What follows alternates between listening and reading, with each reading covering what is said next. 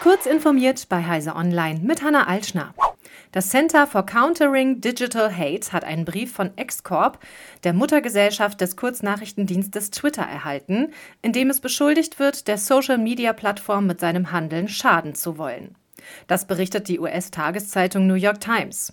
Laut dem Bericht droht X-Corp dem Center for Countering Digital Hate mit einer Klage.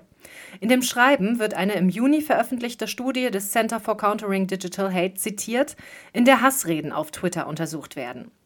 Die Untersuchung hatte festgestellt, dass Twitter keine Maßnahmen gegen 99 Prozent der 100 Twitter-Blue-Konten ergriffen hat, die das Zentrum wegen Hasstweets gemeldet hatte. Der Brief bezeichnet die Untersuchung als falsch, irreführend oder beides und wirft dem Zentrum eine unangemessene Methodik vor. Der Bund muss als Folge der geplatzten Pkw-Maut 243 Millionen Euro Schadenersatz an die einst vorgesehenen Betreiber zahlen. Das hat eine Verständigung nach einem Schiedsverfahren ergeben. Die Pkw-Maut, ein Prestigeprojekt der CSU in der damaligen Bundesregierung, war 2019 vom Europäischen Gerichtshof als rechtswidrig gestoppt worden. Die Betreiberseite forderte zunächst 560 Millionen Euro Schadenersatz, nachdem der Bund die Verträge kurz nach dem Urteil gekündigt hatte. Bundesverkehrsminister Volker Wissing will nun mögliche Schadenersatzforderungen gegen seinen Vorgänger Andreas Scheuer wegen der geplatzten Pkw-Maut gründlich klären lassen. Google überarbeitet seinen KI-Assistenten Google Assistant. Der Assistant soll mit LLM-Technik, wie sie etwa in Googles eigenem BART und in ChatGPT steckt, wachsen.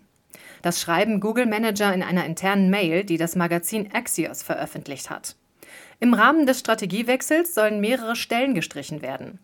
Laut Axios betrifft das mehrere Dutzend Personen im Assistant-Team, das über 1000 Personen umfassen soll.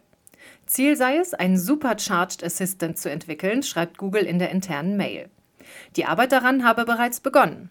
Zuerst würde die Mobilversion des Google Assistant mit LLM-Technik aufgewertet, heißt es in der Mail.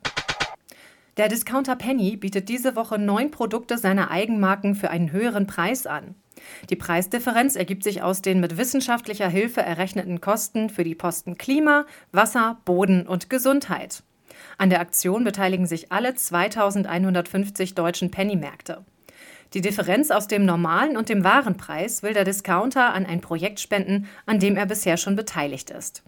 Penny COO Stefan Görges räumt ein, dass viele Menschen unter hohen Lebensmittelpreisen leiden. Dennoch müssen wir uns der unbequemen Botschaft stellen, dass die Preise unserer Lebensmittel, die entlang der Lieferkette anfallen, die Umweltfolgekosten nicht widerspiegeln.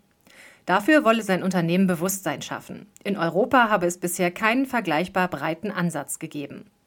Diese und weitere aktuelle Nachrichten finden Sie ausführlich auf heise.de.